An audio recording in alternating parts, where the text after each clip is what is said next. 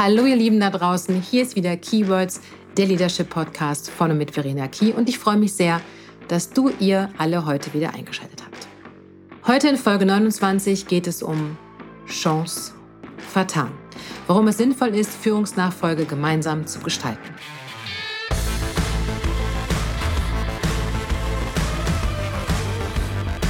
Wie Unternehmen ihre Nachfolge, also die Übergänge regeln, hat eine nicht außer Acht zu lassende Wirkung auf das gesamte Unternehmen. Die betroffenen Mitarbeiter, die anderen Teams, andere Führungskräfte, ja auf die gesamte Kultur eines Unternehmens. Man kann also den Staffelstab sorgfältig übergeben oder dem oder der Nachfolgerin einfach vor die Füße schmeißen. Beides geht. Allerdings ist die eine Variante nicht zu empfehlen und trotzdem finden wir diese häufiger vor als eine in Anführungsstrichen gescheite Übergabe. Ich habe in den letzten Tagen einen sehr schönen Bericht dazu bei LinkedIn gelesen, der mich gefreut hat und ja, der mich ehrlich gesagt auch hoffen lässt. Hoffen lässt, dass unsere Gesellschaft, unsere Unternehmen endlich verstehen, wie Führung wirklich geht und wie wenig sie mit Ego, falsch verstandener Eitelkeit und Zacken aus der Krone brechen zu tun hat.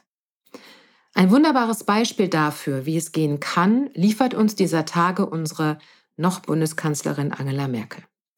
Sie nahm Olaf Scholz mit zum G20-Gipfel. Richtig ist, dass er in seiner Funktion als Finanzminister so oder so zugegen gewesen wäre. Was Angela Merkel aber tat, war, dass sie ihn in sämtliche informelle Gespräche mit anderen Staatsoberhäuptern an ihre Seite genommen hat. Ja, und das hat es bisher in unserem Land noch nicht gegeben. Weder bei dem Wechsel von Kohl auf Schröder, schon gar nicht bei dem Wechsel von Schröder auf Merkel. Sie alle ließen ihren Nachfolger, ihre Nachfolgerin allein auf weiter Flur. Und wahrscheinlich war das auch schon vor Kohl nicht anders. Also was zeigt sich denn nun hier sehr deutlich? Richtig. Es zeigt sich kein verletzter Stolz, kein Ego-Trip. Sondern es zeigt, dass es Merkel nicht um sie selbst geht, sondern darum, Stärke, Einigkeit, Verlässlichkeit auf oberster Ebene zu zeigen und vor allen Dingen auch in Richtung der anderen Länder, der anderen Staatsoberhäupter. Es zeigt, dass es eben nicht um Einzelpersonen, deren Schicksale geht, sondern um das große Ganze. Unseren Staat, unsere Gesellschaft, ja, um die Welt. Ich persönlich finde starke Leistung großes Zeichen, was Angela Merkel an dieser Stelle setzt und ein durchaus eher weibliches Zeichen in dieser männerdominierten Welt. Wie sieht es denn eigentlich mit der Übergabe des Führungsstaffelstabes in deutschen Unternehmen aus? Langfristig geplante Nachfolgeplanung, gut geplante und durchaus längere Übergangszeiten, in denen der oder die Nachfolgerin von der aktuell amtierenden Führungskraft eingearbeitet wird? Schön wäre das, kommt aber leider viel zu selten vor. Aber warum eigentlich? Gründe dafür mag es viele geben. Einer davon ist sicherlich, dass Führungskräfte nicht immer freiwillig das Feld räumen. Wird eine Führungskraft gekündigt, wird sich eine vernünftige Übergabe an den oder die Nachfolgerin sicher schwierig gestalten. Zumal Führungskräfte dann gerade in solchen Fällen oftmals mit sofortiger Wirkung freigestellt werden. Also lassen wir dieses Beispiel einfach mal am Rande stehen. Zwei andere Gründe sind folgende. Die aktuelle Führungskraft geht Zeit in den Ruhestand oder empfiehlt sich für weiterführende oder andere Aufgaben Unternehmen. Möglichkeit 3, sie wechselt freiwillig in ein anderes Unternehmen. Geht eine Führungskraft in den Ruhestand oder wechselt intern auf eine andere Position, geht es darum, diesen Wechsel mit der nötigen Vorlaufzeit vorzubereiten und vor allem sicherzustellen, dass die nachfolgende Führungskraft gut auf die neue Herausforderung vorbereitet wird nicht nur die Führungskraft, sondern auch das Team.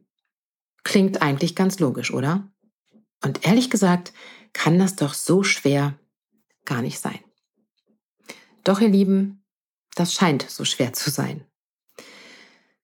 Der Nachfolgeplanung wird in Unternehmen oft genauso stiefmütterlich behandelt wie die Bereitschaft, sich mit zeitlichen Übergängen von der einen in die andere Position zu beschäftigen. Dass Mitarbeitende früher oder später in Rente gehen, kann man mit ziemlich großer Sicherheit langfristig voraussagen. Möchte eine Führungskraft intern die Stelle wechseln, wäre es doch ein leichtes festzulegen, wie und in welchem Zeitraum ein Wechsel und die entsprechende Nachbesetzung stattfinden soll, oder nicht? Tja, stattdessen kommt für viele Unternehmen das Thema Renteneintritt genauso spontan wie jedes Jahr Weihnachten. Und wenn Stellen mit Führungskräften nachbesetzt werden sollen, fehlen oft die Talente. Oder besser gesagt, man hat sie vorher gar nicht erst richtig identifiziert. Das mal so ganz grundsätzlich. Also sind Übergangszeiten oftmals viel zu kurz und die Bereitschaft, den oder die Nachfolgerin anzulernen, eher gering ausgeprägt. Und das kann verschiedene Ursachen haben. Zum einen geht es sicher darum, dass es den scheidenden Führungskräften schwerfällt, loszulassen. Für sich anzuerkennen, zu verstehen, dass die eigene Zeit in der jeweiligen Position vorbei sein wird und so auch in der Form nicht mehr wiederkommen wird. Dicht folgen werden diesen Gedanken solche, die sich darum drehen, dass man so viel Herzblut, so viel Kraft in all seine Taten gesteckt hat, so viele Hürden gemeistert hat, Krisen durchlebt und so vieles erreicht hat. Das alles soll man dann jetzt loslassen?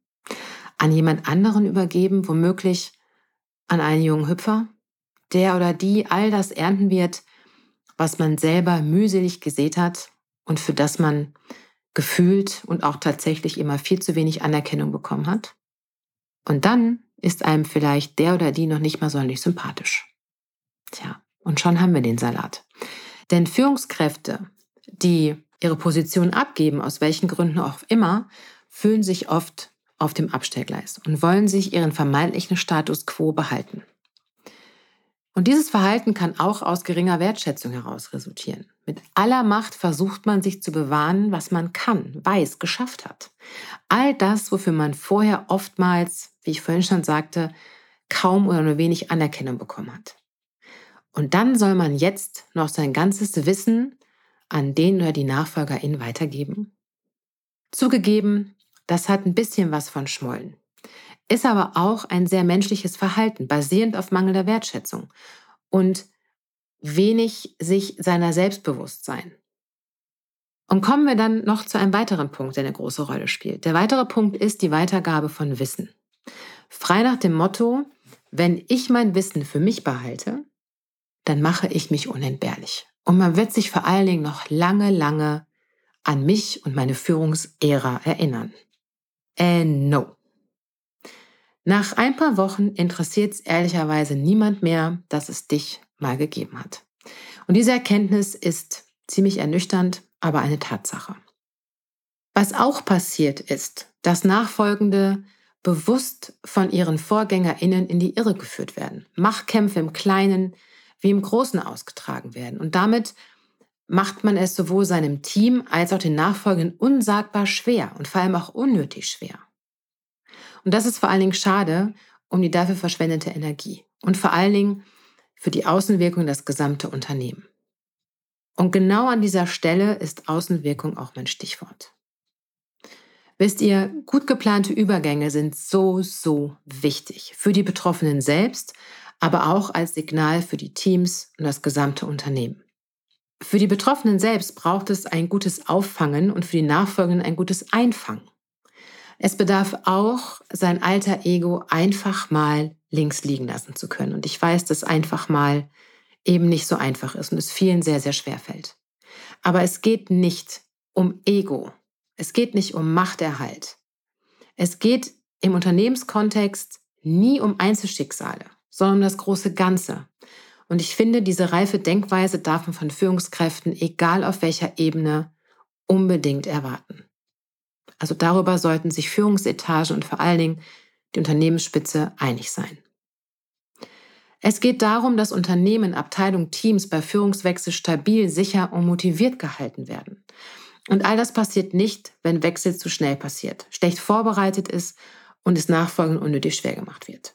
Eben gerade, weil es so viele persönliche Befindlichkeiten gibt. Ja, und ich weiß, ihr könnt es nicht mehr hören, aber an dieser Stelle wären wir wieder mal bei dem Thema Unternehmenskultur. Denn die spielt eine große Rolle, gerade in der Nachfolgeplanung und wie gut Wechsel in Führungsetagen gestaltet wird. Ich persönlich freue mich, wenn ich höre, dass Führungskräfte sich über mehrere Jahre ihr oder ihre Nachfolgerin großziehen. Ich weiß, großziehen ist irgendwie ein doofes Wort, mir ist leider nichts Passendes eingefallen, aber ihr versteht, was ich damit meine. Denn besser geht es doch für alle drei Seiten nicht. Die scheidende Führungskraft kann ihr in Anführungsstrichen Vermächtnis weitergeben, Der oder die Nachfolgerin hat genügend Zeit, in ihre Position zu wachsen, zu lernen, altes Wissen mit neuem zu verknüpfen, ein Gefühl für das Team zu kriegen und so weiter. Und im Unternehmen bleibt Wissen erhalten, genauso wie idealerweise hochmotivierte Mitarbeitende. Ja, und damit komme ich zu meinem Fazit für diese Folge. Fazit für heute. Wenn Übergänge gut gestaltet werden, egal ob bei kurzfristiger oder langfristiger Nachbesetzung, wird sich der Fachkräftemangel milder auswirken. Den Mitarbeitern wird vorgelebt, dass es nicht um persönliche Befindlichkeiten eines jeden Einzelnen geht, sondern um das große Ganze, um das Unternehmen, um die gemeinsame Vision und eine tragfähige und innovative Zukunft. Basierend auf Respekt und Wertschätzung. Ja, ihr Lieben, und damit bin ich für heute, für Folge 29 am Ende angekommen. Ich habe mich sehr gefreut, dass ihr mit mir an Bord wart. Und wenn euch mein Podcast gefallen hat, dann lasst mir gerne ein Like oder eine kleine Bewertung. Wenn ihr nicht genug von mir kriegen könnt, dann abonniert mich doch einfach. Ihr wollt euch mit mir austauschen? Dann schreibt mir eine Mail an hello at verena-key.de oder nutzt meine Social Media Kanäle. Ihr habt Lust zu schauen, wer ich bin und was ich mache? Dann besucht meine Website unter www.verena-key.de. In diesem Sinne, habt eine gute Zeit und bis ganz bald, eure Verena.